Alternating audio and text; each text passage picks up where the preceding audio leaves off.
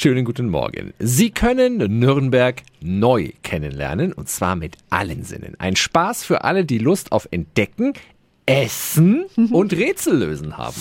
365 Dinge, die Sie in Franken erleben müssen. Das ist eine Stadtrallye 4.0 mit Smartphone oder Tablet in der Hand. Sie kriegen Informationen an den einzelnen Stationen und haben auch einiges zu tun. Zwischendurch gibt's nämlich etwas zu essen und zu trinken. Frage an die Gästeführerin Carmen Mahmouridis Lösch. Welche Touren gibt's bei Wie schmeckt meine Stadt? Die Tour für Einsteiger. Das dauert so ungefähr eine anderthalb Stunden. Da gibt's die Klassiker, die drei im Weckler. Dann gibt es die Klassiktour, die einmal quer durch die Altstadt geht. Da braucht man ein bisschen länger Zeit. Da geht's wirklich am Handwerkerhof los mit einem Bierchen, dass man schon so ein bisschen in Schwung kommt. Dann geht es weiter und endet dann bei der Hausbrauerei Altstadthof. Und wie läuft die Tour ab? Man kriegt die wichtigsten Informationen. Es ist aber auch etwas, wo man auch Aufgaben lösen muss. Man muss dann so ein bisschen im Zusammenspiel mit seinen Mitspielern so ein paar Sachen ausprobieren, sich dann auch als König präsentieren, Selfies machen und so weiter.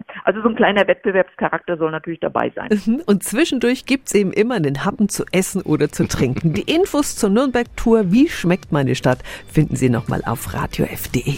365 Dinge, die Sie in Franken erleben müssen. Täglich neu in Guten Morgen Franken um 10 nach 6 und 10 nach 8. Radio F.